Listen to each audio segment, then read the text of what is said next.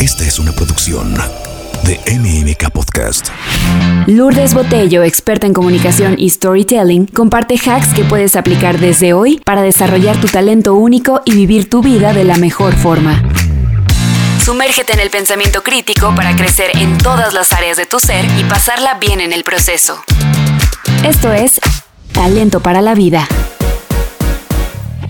Andrés, ahora que estuviste en el Everest, ¿cuál fue el momento más frustrante para ti? Yo creo que fue cuando nos enfermamos, mi hijo y yo, de una especie de virus que se contagió en el campo base. Más o menos como el 60% de los alpinistas nos dio ese virus y en ese momento no sabíamos si íbamos a poder continuar con la expedición. Habíamos invertido muchísimo tiempo, dinero y esfuerzo en este proyecto y faltaba relativamente poco para la ventana, es decir, para ese espacio de tiempo en donde se puede hacer cima y sabíamos que teníamos que recuperarnos de esa enfermedad eh, respiratoria y afortunadamente nos bajamos a un pueblo que se llama Periche a 4.200 metros porque estábamos en el campo base que estás a 5.400 y es muy difícil recuperarte a esa altura, así que estando en Periche nos recuperamos en ocho días, recuperamos la salud, regresamos a campo base caminando en dos días y luego entonces sí pudimos salir hacia la cima, pero fue un momento crítico de desesperación, digamos. No, imagínense,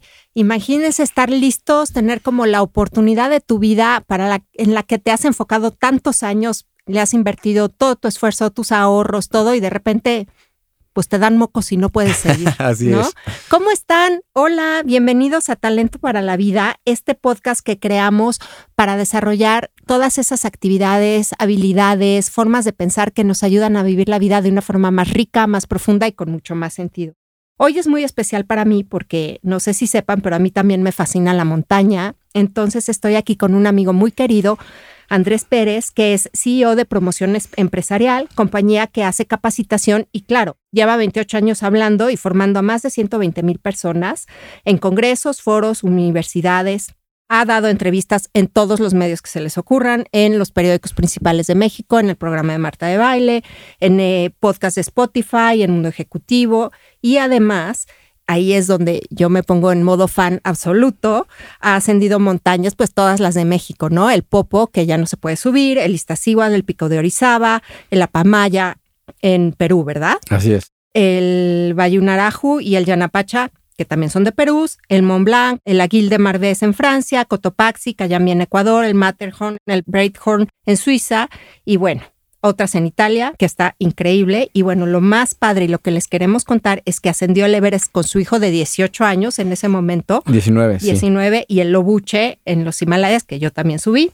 Ha escrito un libro que se llama Liderazgo Efectivo. Es un experto en liderazgo, un gran motivador y además un hombre que nos viene a contar unas historias de montaña, de frío, de riesgo, de esos momentos en los que no te puedes disfrazar de nada, ni disfrazar de que yo puedo, ni disfrazar de que yo soy fuerte, ni disfrazar de que yo soy muy divertido o yo sé mantener la calma, porque lo que hace la montaña, en mi experiencia, es que te encuera y no puedes tener ninguna pose. Eres lo que eres y tienes lo que tienes y lo que entrenaste y lo que preparaste para estar en ese momento, ¿o no, Andrés? Así, hay- así es, no hay caretas en la montaña, todo el mundo valemos lo mismo, no importa si eres rico, pobre o de cualquier religión, sexo, edad, todos somos parte de una expedición, parte de la montaña y tu interrelación con los demás es de lo más profundo y de lo más natural. Tienes toda la razón, cero superficialidad en la montaña. No, no se puede, no hay manera porque te tira el teatrito. Así es.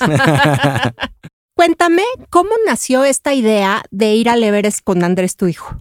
Sí, fíjate que la primera vez que tuve contacto del Everest fue un- en un viaje que hice a Nepal hace como 25 años y estando en Katmandú, que no era mi objetivo para nada ver el Everest, me di cuenta que había un- una aventura que se llamaba Top of the World.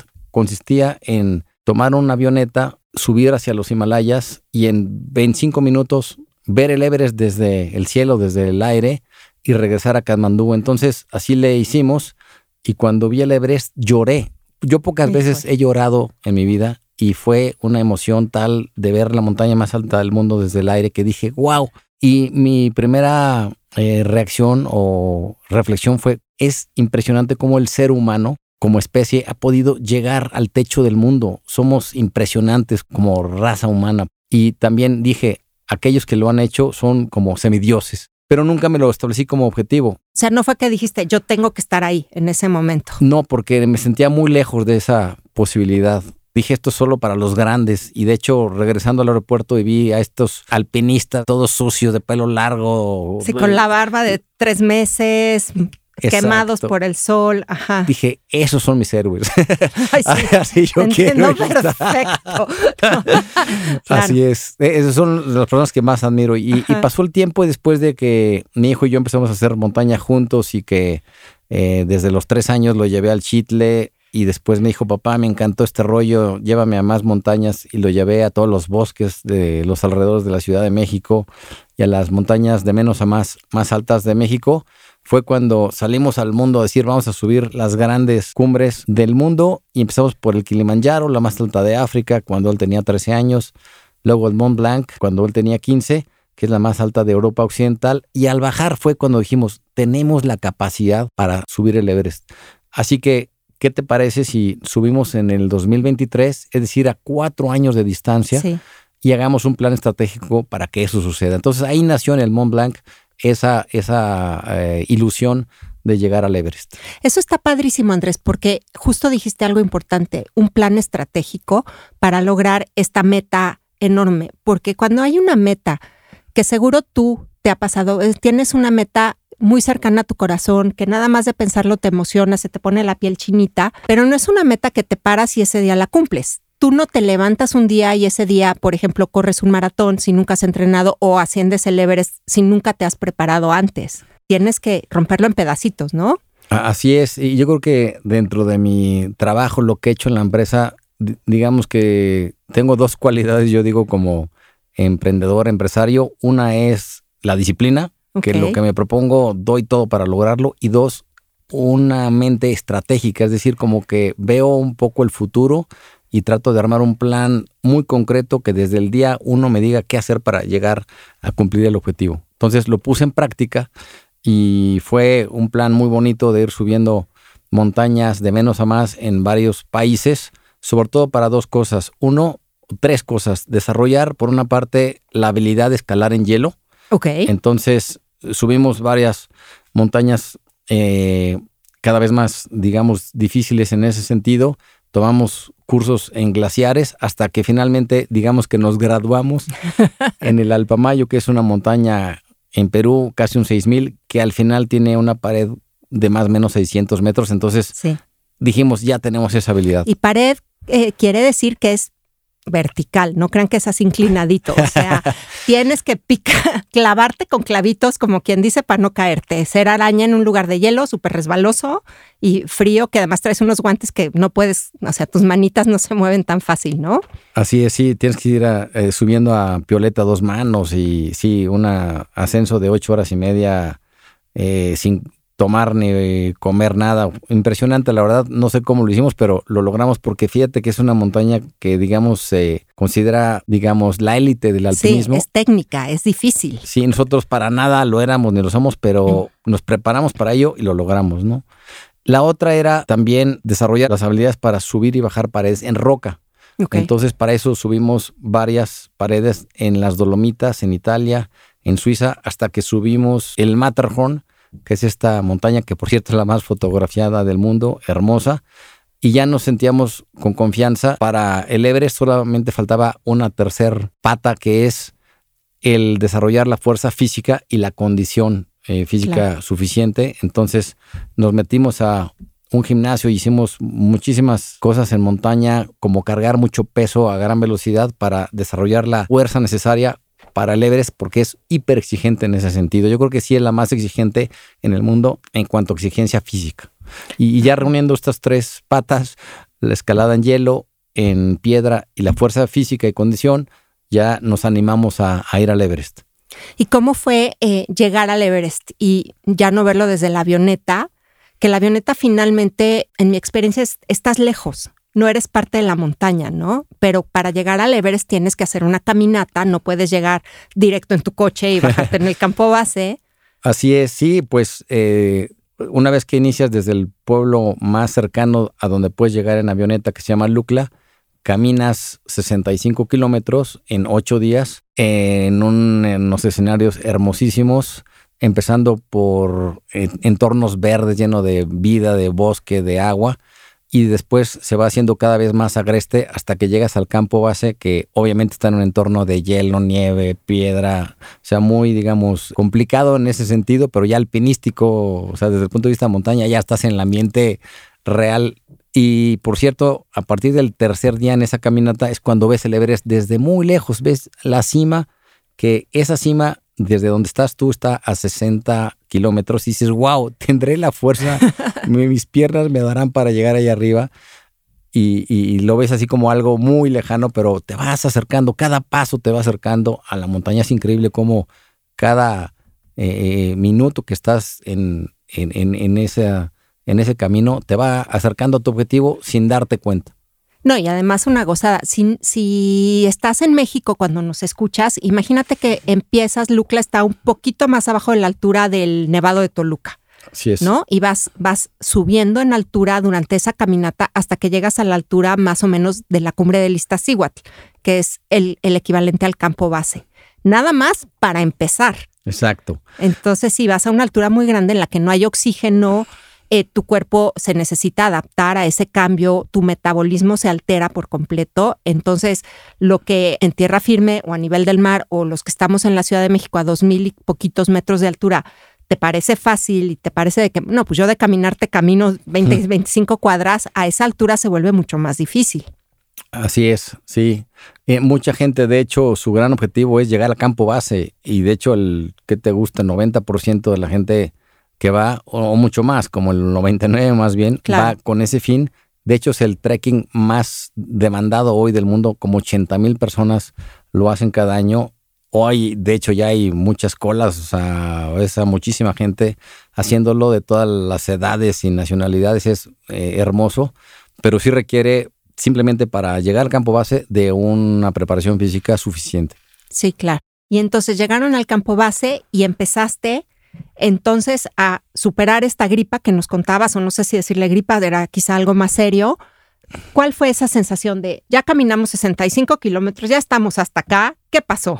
Sí, no, llegamos, eh, eh, lo de la enfermedad fue después, entonces llegamos muy bien, nos sentíamos súper energizados, el grupo con el que hicimos el trekking fue maravilloso, un grupo internacional, y como estaba en el plan, teníamos que descansar dos días allí en el campo base aclimatarnos a 5.400 metros y salir a Lobuche, que es una microexpedición de cuatro días, con el fin de aclimatarnos a 6.100, que es la altura de esta montaña.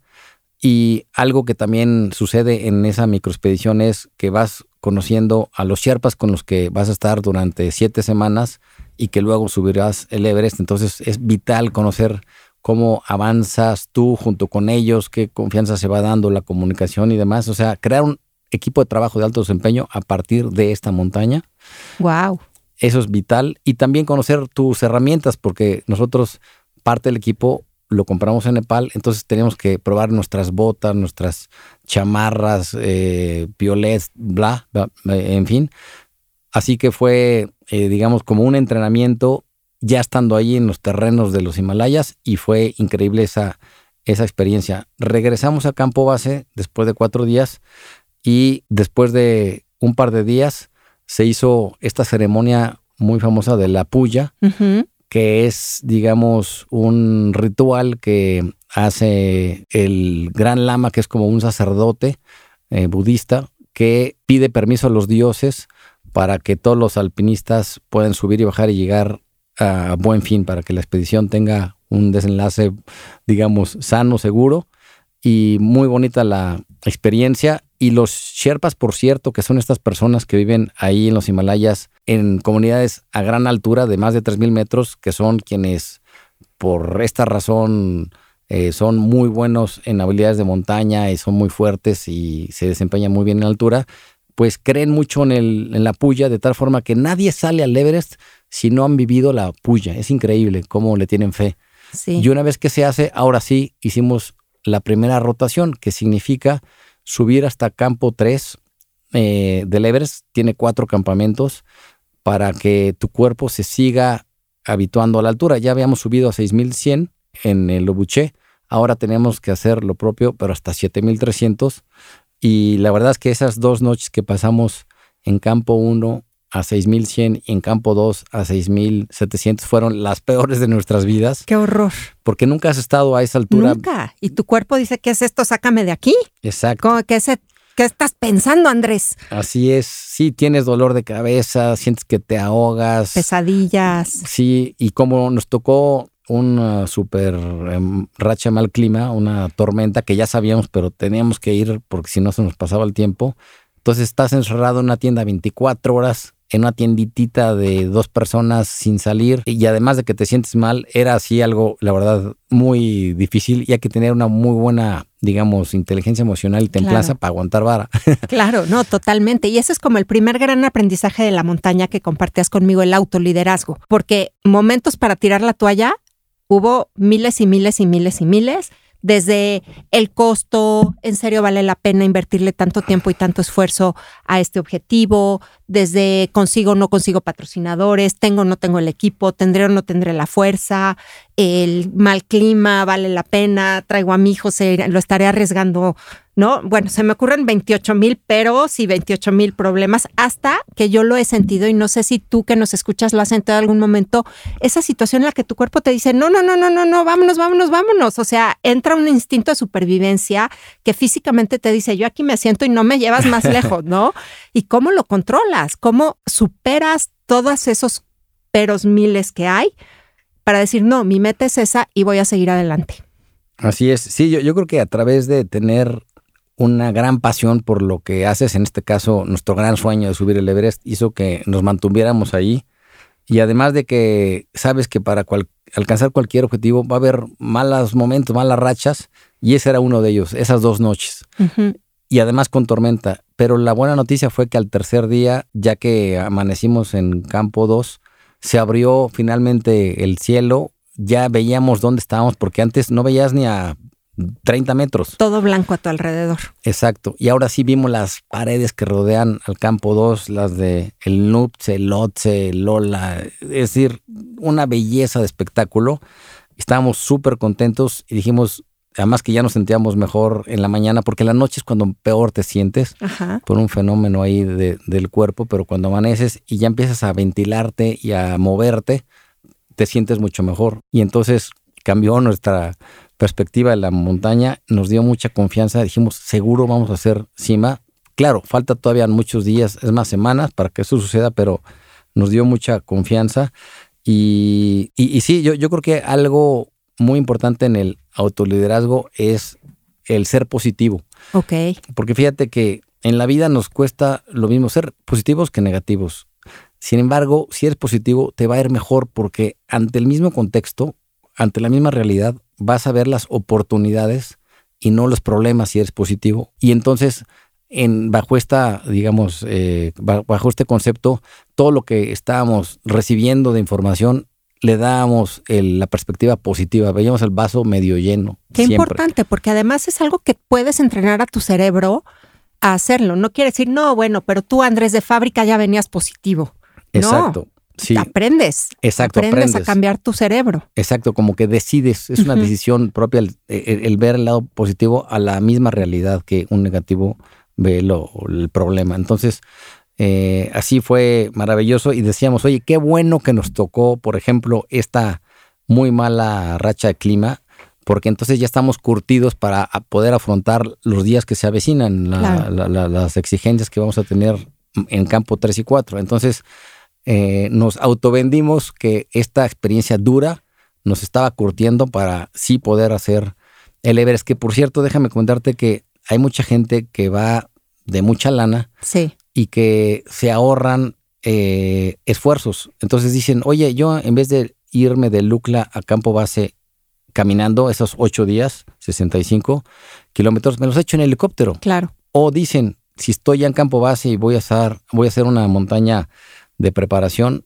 me voy en helicóptero a ese campo base, subo bajo y me regreso en helicóptero. Sí. Y peor aún, me tocó gente que ya para el ascenso final Everest decía, me voy a echar de campo base a campo 2 en helicóptero, pagando 4 mil dólares. ¿En verdad? Para ahorrarme esa energía y llegar más fácil y en mejores condiciones arriba. ¿Y qué crees?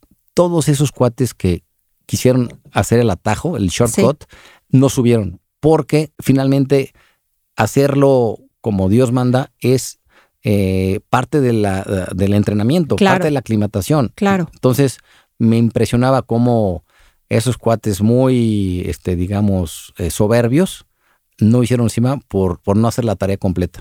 Fíjate qué importante lo que estás diciendo y qué bueno que lo mencionaste, Andrés, porque sí, sí, eh, si nos escuchas y sabes de montaña, sabes que es muy diferente ir al Everest con una expedición Seven Summits o estos cuates pagar prácticamente 100 mil dólares o miles y miles de dólares y que en broma decimos, pues te cargan casi que a la cumbre, ¿no? Vas muy cobijado por los Sherpas. Obviamente hay un esfuerzo físico, o sea, nadie puede llegar y no estar en condiciones, pero tienes muchas más cosas que te hacen más cómodo el viaje. Andrés y Andrés, su hijo, no hicieron eso. Se fueron, como cualquier mortal, pues con lo mínimo indispensable, con lo que, claro que necesitas ir con Sherpas, pero sin este contexto de una carpa de comida de lujo, con calefacción, con tele, con esto, con lo, nada. Como, como, como va alguien que realmente aspira a llegar a la montaña y, y le pones tu todo, ¿no?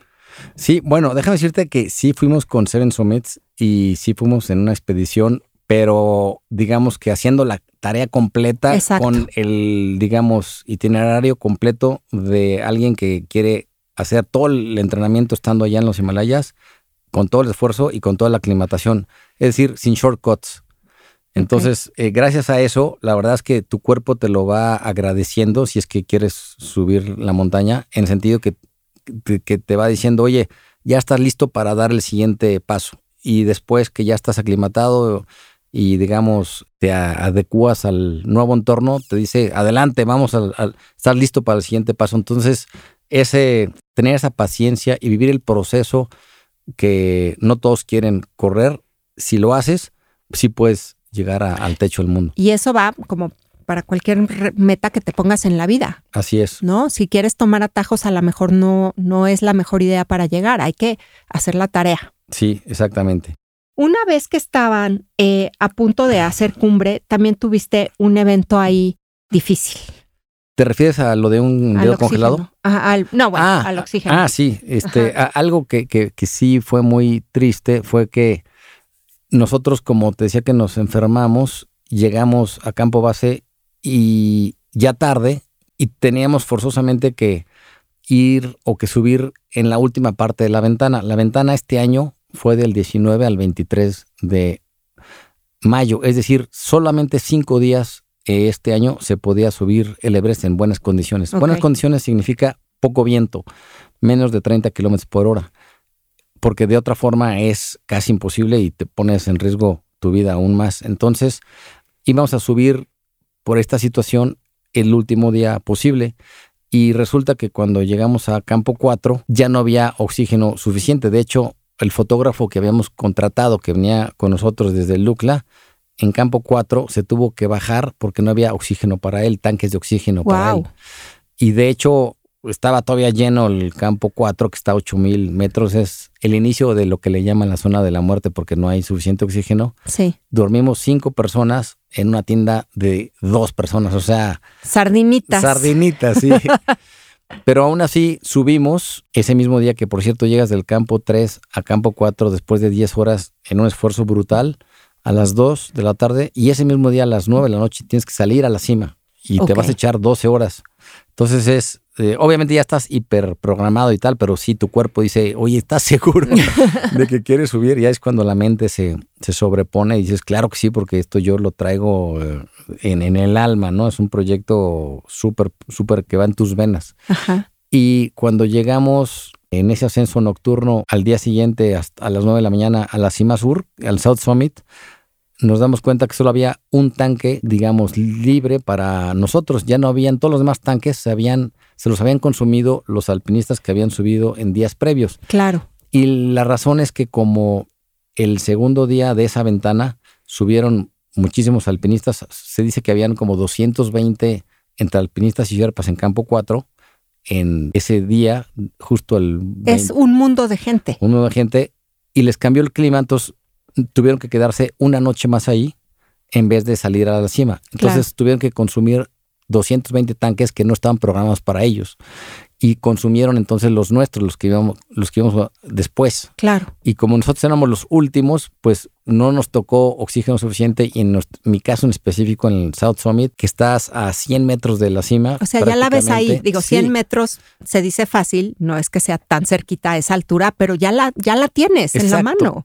Sí, y solo había un tanque, entonces mi hijo lo, lo tomó, eh, que por cierto casi se muere porque al sentarse y descansar un poquito antes de, que el Sherpa le diera el tanque, con su cabeza sin querer movió el regulador del tanque y se salió todo, el oxígeno que quedaba, y entonces él sintió como si te apagaran la luz. Híjole. Sintió un hormigueo en todo el cuerpo y de hecho hasta vio ese como túnel que dicen negro que sientes que ya te vas a morir y afortunadamente el Sherpa se dio cuenta, fue rapidísimo por el tanque, regresó y se lo cambió de inmediato. Esto duró como cinco minutos, pero dicen los alpinistas que saben que más o menos 10 minutos es el máximo que tarda tu cuerpo para ahora sí que no morir en esa circunstancia, porque tú vienes con un tanque con suficiente oxígeno y de repente te vas a, cero con lo que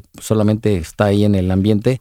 Es como si te apagaran así, eh, ahora sí que el, el, acceso al oxígeno casi de manera absoluta. Entonces, claro. impresionante cómo sí es hiperriesgoso el Everest en ese sentido cuando algo hay algún problema con el oxígeno. Es, y para que me entiendas, es eh, también se miden en atmósferas y en presión como cuando buceas. Entonces es similar a que te quedes sin aire no sé cuántos metros abajo del agua. Por eso es tan arriesgado. Y justo esa es otra cosa. Qué miedo ver a tu hijo en esa situación. ¿Cómo, ¿Cómo te enseñó la montaña a desafiar tus miedos, a superarlos, a ponerlos ahora sí que domesticados. Sí, pues fíjate que haciendo un, paréntesis, hablando sobre el miedo, el 80% de los problemas que creemos van a presentarse en el futuro no se llegan a concretar, solamente están en nuestra cabeza y nos limitan eso como seres humanos. No, pero en todo, Andrés, tienes toda la razón. O sea, qué miedo que no llegue, qué miedo que no le caiga bien, qué miedo que este sea yo una impostora, porque el síndrome del impostor está, ¿no? A la orden del día. Qué miedo que no me quiera, qué miedo que mi hijo crezca y se caiga y se caiga de la resbaladilla si es chiquito, qué miedo que se emborrache si es adolescente, qué miedo, qué miedo, qué miedo, qué miedo. Y como dices, es una película de terror que está aquí nada más, en la cabeza, ¿no? Ah, así es. E, entonces, eso nosotros lo aprendimos mucho en el Matterhorn, Ajá. esta montaña en Suiza, en la que te digo que más de 700 personas han perdido la vida ahí, más del doble que el Everest, y nueve de cada diez fallecimientos en esta montaña son por errores humanos, por caídas, por distracciones.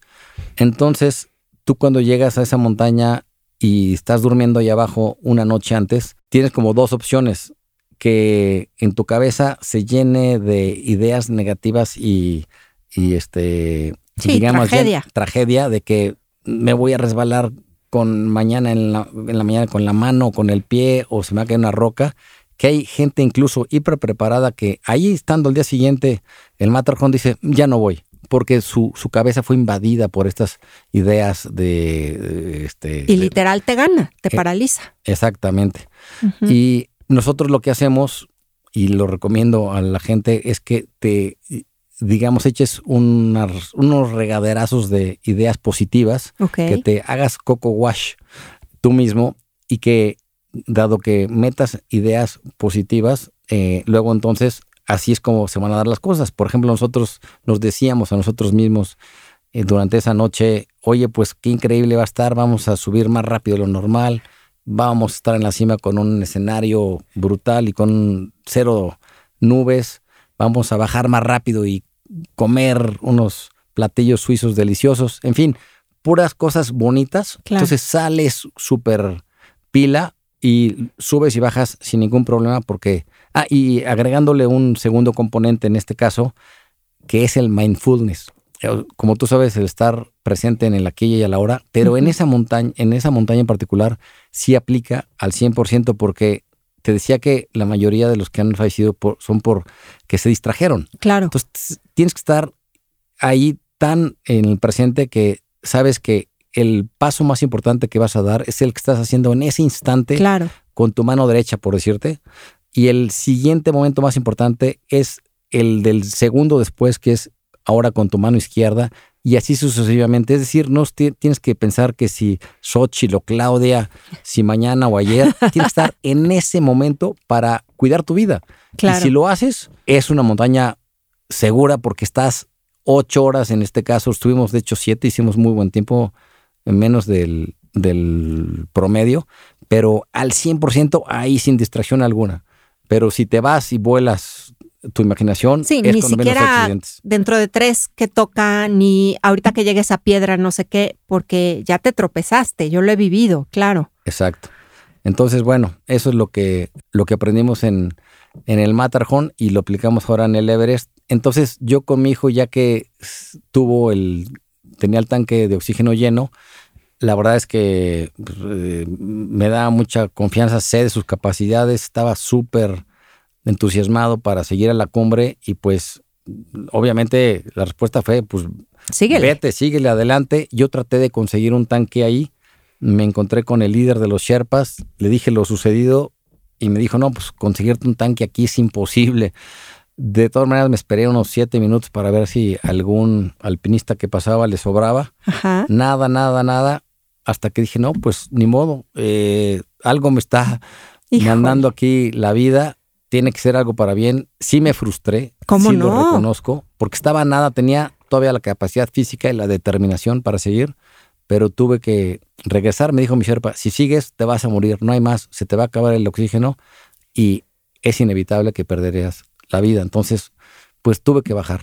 Híjole. Sí, este, estaba nada, pero bueno, bajando nos encontramos mi hijo y yo después en el campo 4 y ya me platicó de, de ese último piquito, cómo es y estaba hiper feliz. Él lo que sintió al estar en la cumbre, más que el, el logro así de todo un esfuerzo brutal de muchos años, fue como liberado. Dice que se sintió como, Qué lindo. ya no tengo presión conmigo mismo porque ya logré lo que quería, pero fue como, eh, digamos, que, eh, quitarse una tensión brutal que él mismo se había, Se había puesto. a sí mismo y fue así como un descanso brutal. Y, y obviamente la satisfacción es que es una montaña en la que había tantas cosas que lo vas asimilando poco a poco. De hecho, hoy, después de casi tres meses, me siguen cayendo 20. Por supuesto. Por Sí. supuesto. Y si, si no has visto, yo te invito a que veas una imagen de eh, la cordillera del Himalaya de la- desde la cumbre, desde cualquiera de las cumbres. El Himalaya es una cordillera que cuenta con los 14 picos más altos del mundo, todos de más de 8 mil metros de altura. Y estar ahí es una experiencia para todos tus sentidos. Aunque no estés en la cumbre como Andrés, es sentir el aire helado, cómo te toca la piel, cómo te tocan los pequeños espacios que están expuestos de tu piel, respirar y sentir la- lo frío, sentir la nieve tan de cerca, escuchar cómo cruje bajo tus pies, eh, sentir la ropa que traes, ver toda esta devoción budista que tiene la gente de Nepal, que es preciosa, que van caminando, recitando mantras, que se ríen de cosas muy simples, que conocer estos pueblitos tan aislados unos de otros, eh, la forma en que la gente te recibe, eh, entender cómo estás tan conectado con la naturaleza que a veces se te olvida, también es una lección de vida importante de la montaña. Y no es nada más, ay, aquí el aventurero, la aventura, es también este viaje hacia ti mismo que haces con el pretexto de ponerte un reto físico y mental tan grande, ¿no? Y justo me decías que otra cosa importante es que es un entrenamiento no nada más de tu cuerpo para alcanzar esa altura y ese, ese rigor y esa, ese endurance que se le dice en inglés, ¿no? Esa resistencia, sino es un entrenamiento para tu mente y para tus emociones, porque no se vale sentarte a llorar y ya que venga mi mamá por mí, no, tienes que bajar solito. Así es. Sí, y, y algo que nosotros hemos hecho, digamos, para desarrollar nuestro poder mental es eh, dos, son dos cosas. Uno, de alguna forma dividir el objetivo en microobjetivos, porque cuando estás, por ejemplo, en campo 3 y dices voy al campo 4 que ni se ve, está lejísimos y es una pared brutal la del Lotse, dices, pues mira, yo no sé si voy a llegar al campo 4, pero a esa roca que es lo máximo que estoy viendo ahorita, sí voy a llegar. Y cuando llegas después de dos horas, dices, pues mira, a ese cerro que está allá, hasta ese montículo de nieve, sí voy a llegar no sé si al campo 4 ni a la cima, pero a eso sí. Y así, entonces, te, te, vas, digamos, dividiendo el reto del día y de la semana en, en, pedazos más chiquitos y es como vas avanzando hasta que sin pensarlo, ¡pum!, ya estás ahí, por ejemplo, en este caso en campo 4, ¿no? Entonces es una forma de, de con la mente ir superando, digamos, eh, las limitaciones del cuerpo cuando tu cuerpo te dice, ya hasta aquí llegaste, ¿no? Y algo también que es elemental y parece que es eh, lógico, pero no necesariamente, es el dormir bien, hacer ejercicio, comer sano, leer, o sea, el estar en un estado físico, mental, espiritual, eh, digamos, de bonanza, de armonioso. armonioso, cordial contigo mismo, te permite luego entonces realizar retos que parecen imposibles. Entonces, cuidar esa, eh, esos buenos hábitos cotidianamente es lo que te permite luego tener la fuerza mental para seguir adelante, porque si te empiezas a sentir enfermo eh, por no seguir unos buenos hábitos de vida, se te puede complicar la parte mental porque no te sientes con la fuerza y la confianza suficiente internamente para un gran reto, ¿no? Claro. Y una de las cosas que, que también la montaña es diferente a otros deportes, es que no es que llegues a la meta y ahí ya te sientas, te tomas tu plátano, te ponen tu medalla y te vas a tu casa bien contento, ¿no? Tú llegas a la cumbre en la montaña y no acabaste. Sí, eh, estás a la mitad. Estás a la mitad. Y te tienes que bajar. Y la mayoría, hasta donde sé, la mayoría de los accidentes vienen en el descenso porque ya estás cansado, porque a lo mejor ya estás en la euforia, un poco distraído. Entonces, ¿cómo fue bajar? ¿Cómo fue regresar? Pues fue eh, un, proceso muy lindo porque yo me autoestablecí que el ascenso iba a ser duro, me iba a concentrar, iba a desarrollar mi poder mental para poderle decir al cuerpo cómo que no, si, si llegas. Y yo dije desde un principio, voy a disfrutar la bajada desde el punto de vista digamos, del entorno, de la belleza que ofrece. Claro, porque además las nubes están abajo de ti, ves toda la cordillera, o sea, ha de ser algo que sublime de ver. Exacto, entonces cuando yo eh, empiezo a bajar de la cima sur, empiezo ahora sí a disfrutar, además era muy buen tiempo, eran las 10 de la mañana con buena visibilidad, no ese sol radiante, pero tampoco nubes que te impidieran ver a lo lejos, simplemente un poquito nubladón. Y dije, ahora sí voy a gozar y sin prisas empezamos a bajar, mi Sherpa y yo, y luego con Andrés de Campo 4 hacia abajo. Y una maravilla, ya desde una perspectiva de aventurero, digamos, de turista, y ver esa locura del lugar que es el Everest eh, desde el punto de vista físico, ¿no? Esos glaciares, el glaciar más alto del mundo está ahí. Wow. Sale desde casi abajo, campo 4, desde 7600, el Cumbo, y llega hasta 4600. O sea, son creo que 27 kilómetros de glaciar. Wow. Y ahora sí que estar arriba de, del mundo, porque déjame decirte que la cima sur está más alto que todas las montañas del mundo, más alta que el K2, que es la más alta de la, segunda. Pues. entonces, prácticamente es lo mismo. Y, y, fue increíble. Algo que sí nos sucedió, que mis respetos a mi hijo, fue que, nada más entre paréntesis, desgraciadamente, pues ves varios cadáveres eh, tanto de subida como de bajada, de gente que acaba de, morir en esa expedición. No, no nos tocó, a mí no me tocó ver de años pasados, sino ahí de... Híjole, qué duro. Sí, con la que convivimos, por cierto. Y cuando bajamos de campo 4 a campo 3, nos topamos como a los 7800 metros con una chica de la India que estaba pues falleciendo, estaba sin su sherpa, sin oxígeno ya, eh, sentada, no se podía parar. Y de hecho ella narra después que se estaba despidiendo de su gente, ya había... En su mente estaba ya... Sí, más allá que, en el, eh, mundo real. Y eh, mi hijo llegó y llegó antes porque yo traía un, dedo congelado y la, la, empezó a ayudar, le empezó a pasar oxígeno eh, con su regulador eh, se, le estaba dando, digamos, de su... De su propio oxígeno. Ajá. Así como los buzos que le das unos segundos y luego él volvía a tomar la máscara y así se la estaba llevando para darle un poquito de oxígeno y fuerza y que pudiera bajar. Entonces llegamos nosotros, mi Sherpa y yo, le digo, Andrés, este, ¿qué haces? No, pues la voy a ayudar, no la voy a dejar morir porque él había visto un alpinista en la cima morirse. Híjole. Por la misma situación. Entonces dijo, ya lo viví, me había dicho él en el campo 4 que le había pegado en el alma ver a una persona fallecer y dijo, no la voy a dejar morir, así que bájate tú, celo de tu dedo, tienes que irte rápido a campo 2, como lo hemos platicado, yo me voy a quedar solo con ella. Y yo la voy para ayudarla. Para ayudarla. Y entonces el Sherpa le dijo, ¿seguro? Sí, seguro. Y yo confío en él plenamente, porque imagínate dejar a tu hijo 7800, está cañón. Y compartiendo su oxígeno para que se le acabe. Exacto, porque una cosa es ayudarle a alguien, luego ayudarle a alguien que no conoces, que ayudarle a alguien que no conoces y poniéndote en riesgo a ti mismo, tu vida. Totalmente. Entonces, cuando eso sucedió, eh, nos bajamos, mi Sherpa y yo, él se quedó, y después de un tiempo de él pasarle oxígeno de esta forma, se dio cuenta que no iba a poder, que ella, se estaba cayendo, no tenía... Ella estaba muy débil. Muy débil. Entonces le compartió su oxígeno, es decir, se quitó él su tanque, se lo puso a ella y él tomó el vacío de el de ella para no que no dejara ahí rastro. La, basura. Cuestión ecológica.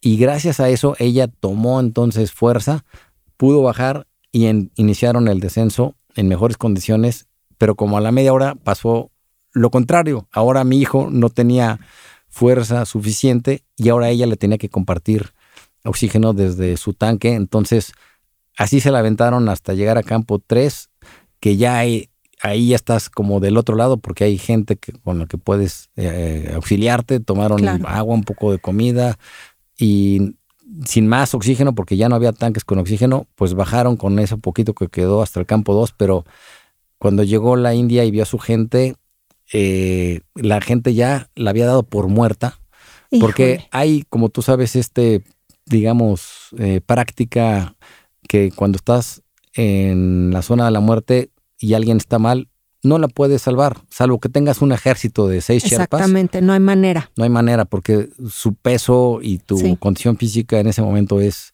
devastadora. Entonces no puedes ayudar a la gente y a, al grado que un Sherpa pues tiene que abandonar a su cliente si es que está solo, porque si no van a ser dos muertos en vez de uno. Y entonces cuando los indios vieron a su compañera llegar, estaban felices y ella entonces pues, le agradece a mi hijo el que la haya salvado. De hecho, la entrevistaron en la India una vez que regresó y nos mandó el video de la televisión india de cómo ella dice de repente, pues yo ya me estaba despidiendo de mis seres queridos y llegó un milagro mexicano a salvarme. Qué, lindo, pues quien salva una vida salva al mundo, dicen. Así es. Entonces, qué orgullo de eh, Andrés, pero que en ese momento, pues no sabes si es orgullo, si es tontería, si qué va a pasar, qué nervio, ¿no? Así es. Y con todo y todo, aceptar que esa es la decisión de tu hijo y que no le puedes decir, no, mijito, te me bajas conmigo, ¿no? Así es. Sí, y yo ya ahí nos vimos un abrazo y demás. Y yo cuando llegué al campo 2 y me quité el calcetín, fui con el líder Sherpa y me dijo, no, este dedo está que truena, eh, si te quedas una noche más aquí y te bajas caminando, seis horas lo vas a perder. Lo vas a perder sí o sí, así que un helicóptero de rescate tiene que venir por ti. Y así fue llegó un helicóptero y nos bajamos ahí en 25 minutos, ya estábamos en el campo base. Ay, tú, ay, esos del helicóptero igual sí sabían algo. Sí, ¿verdad? Y estuvo, pues, eh, para mí fue muy importante porque vino Simone Moro, que es uno de los mejores alpinistas del mundo, que ahora es piloto rescate. Yo justo en el trekking de hacia Campo Base, acababa de leer un libro de él. ¡Ay, qué emoción, Andrés! Así es, de churro él fue porque había un, una tormenta y nadie quería subir. Y él, arriesgando el helicóptero y él mismo, subió hasta por arriba de la tormenta. Ajá. Es decir, como hasta 7500, que es 7400, que es todo lo que un helicóptero puede subir. Sí, porque si no, ya las aspas no tienen aire para, para sostenerse. y afortunadamente se la rifó y vino por mí pero ese mismo día... Esto así de ahí, por cierto, ¿me firmas mi libro? sí. Y cuando bajamos a campo base en helicóptero, eran como las cuatro y media de la tarde y ese mismo día mi hijo con los sierpas iban a bajar hasta campo base, pero caminando en un descenso nocturno y es peligrosísimo ya eh, a esas alturas de mayo el cumbo, la cascada de hielo, porque se está derritiendo y se te puede caer un serac, que son estas formaciones de hielo en cualquier momento. Entonces yo estaba muy angustiado de que mi hijo llegara Bien. en buenas condiciones, Claro. sí. Y afortunadamente a las 12 de la noche yo lo esperé. Vi unas luces que llegaban a lo lejos y era él con los sherpas. Ay, qué emoción. Sí, un abrazo fraternal, o sea, estuvo hermoso esa, ese recibimiento. Qué bueno que no eres cursi. Yo hubiera llorado todo el tiempo, toda la bajada, todo el esperándolo, viendo las luces, hubiera llorado. Pero qué hermoso, qué padre historia y que también te enseñó que a veces la cumbre no es lo único o lo más importante, ¿no? Sí, yo, yo creo que uno de los grandes aprendizajes que ya teníamos desde antes es esa, que la cumbre es efímera. Imagínate, en este caso para el Everest, prepararte cuatro años, Sí, cinco años de entrenamiento específicamente para el Everest, dos meses de expedición, para estar tan solo 15 minutos en la cumbre, no vale la pena. sí, claro. Si no disfrutas todo el proceso, Claro. desde que planeas y ves los videos y las fotos y empieza el entrenamiento y lo gozas y lo compartes. Es más, hoy, después del evento, estoy fascinado compartiendo esa, Claro. eh, ese evento. Entonces, esto es, digamos, gozar todo el proceso, ¿no? Y es como la felicidad. La felicidad, muchas veces eh, la gente se equivoca y cree que es el destino, que Sí. es eh, el, el fin, y no, es el proceso, es el, el día con día.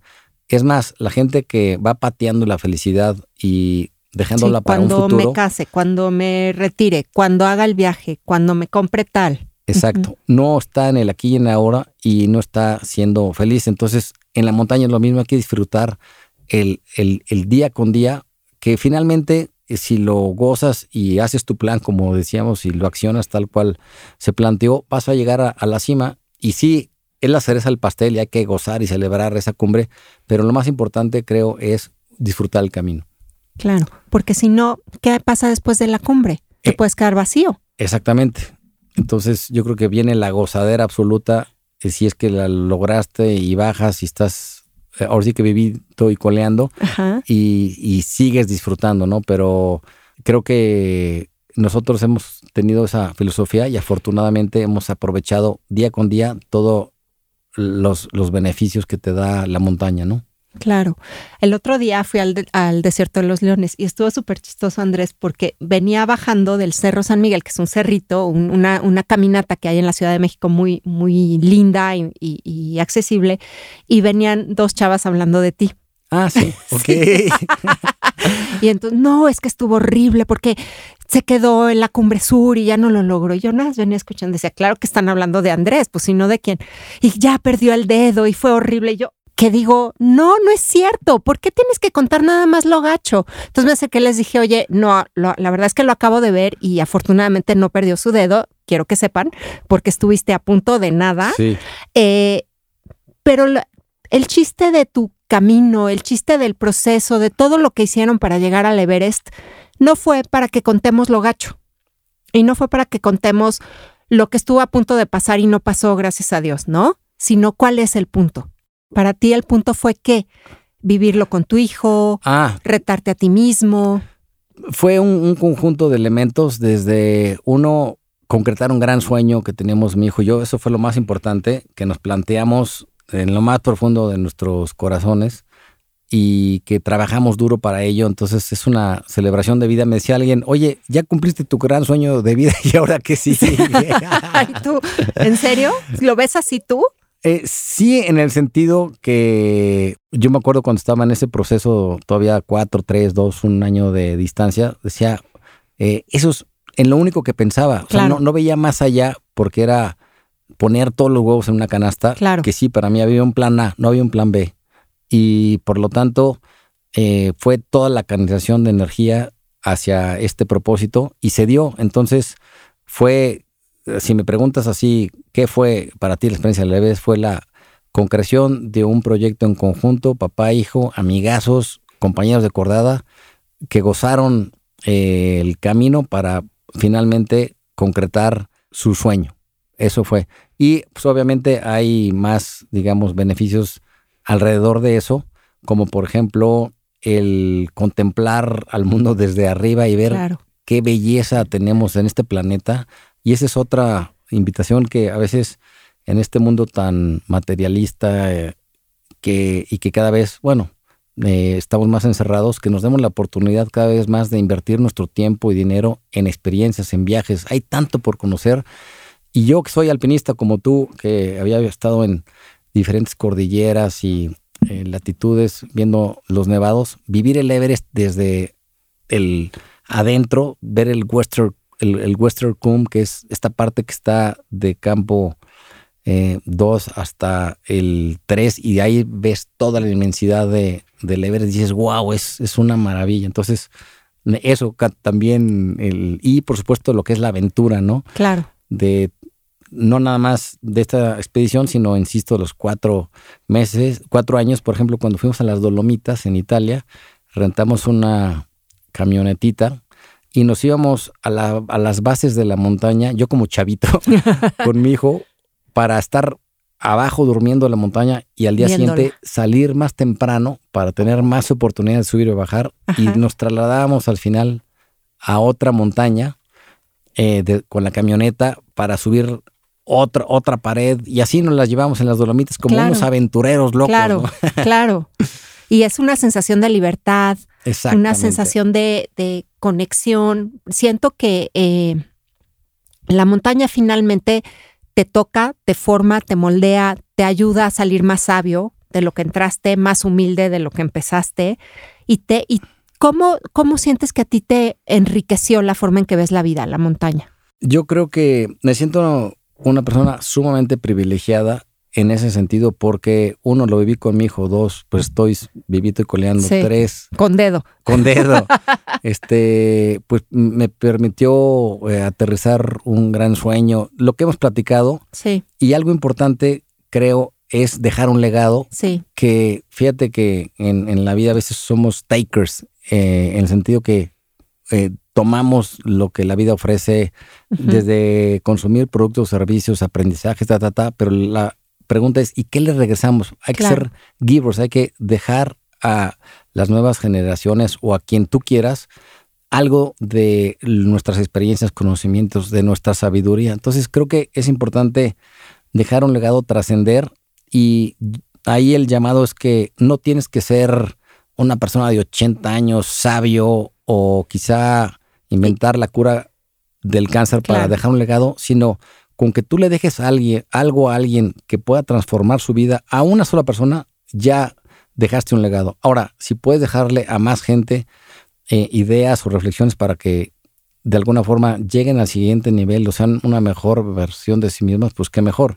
Entonces yo creo que aquí, en ese sentido de dejar un legado, la invitación es, pues selecciona a quién quieres eh, digamos, impactar una vez que no estés en este mundo. Puede ser tu familia, tus compañeros de trabajo, a los montañistas en mi caso, o a la sociedad.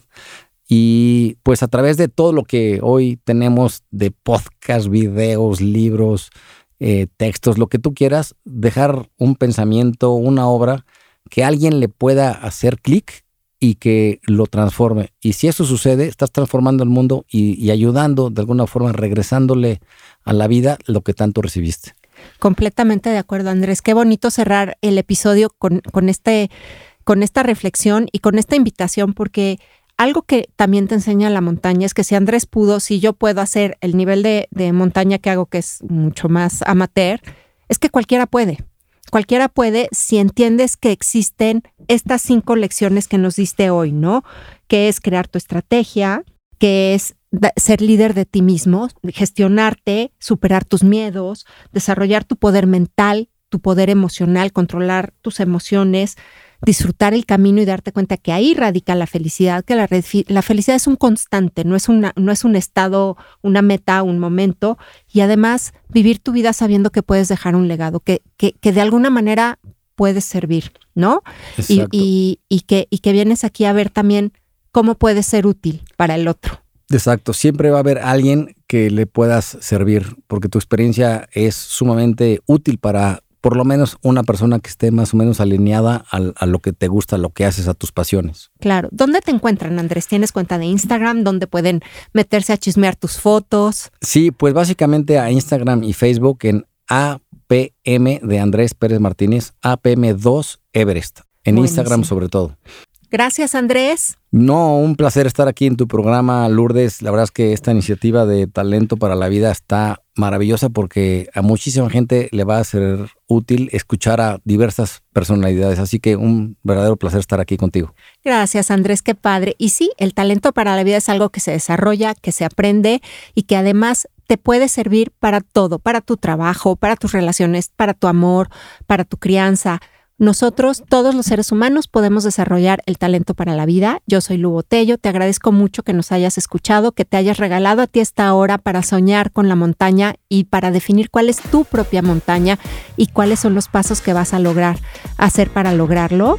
Nos puedes encontrar a todos los MMK Podcast. Somos una colección de 12 podcasts que estamos eh, desarrollando para mejorar tus relaciones personales, para aprender cómo cuidar a tu mascota, para tu camino espiritual, para lo que gustes y mandes, tu liderazgo, romper tus creencias, eh, mejorar en el amor y en el sexo. Entonces, ojalá puedas echarte un ojo a la colección de podcast MMK Podcast.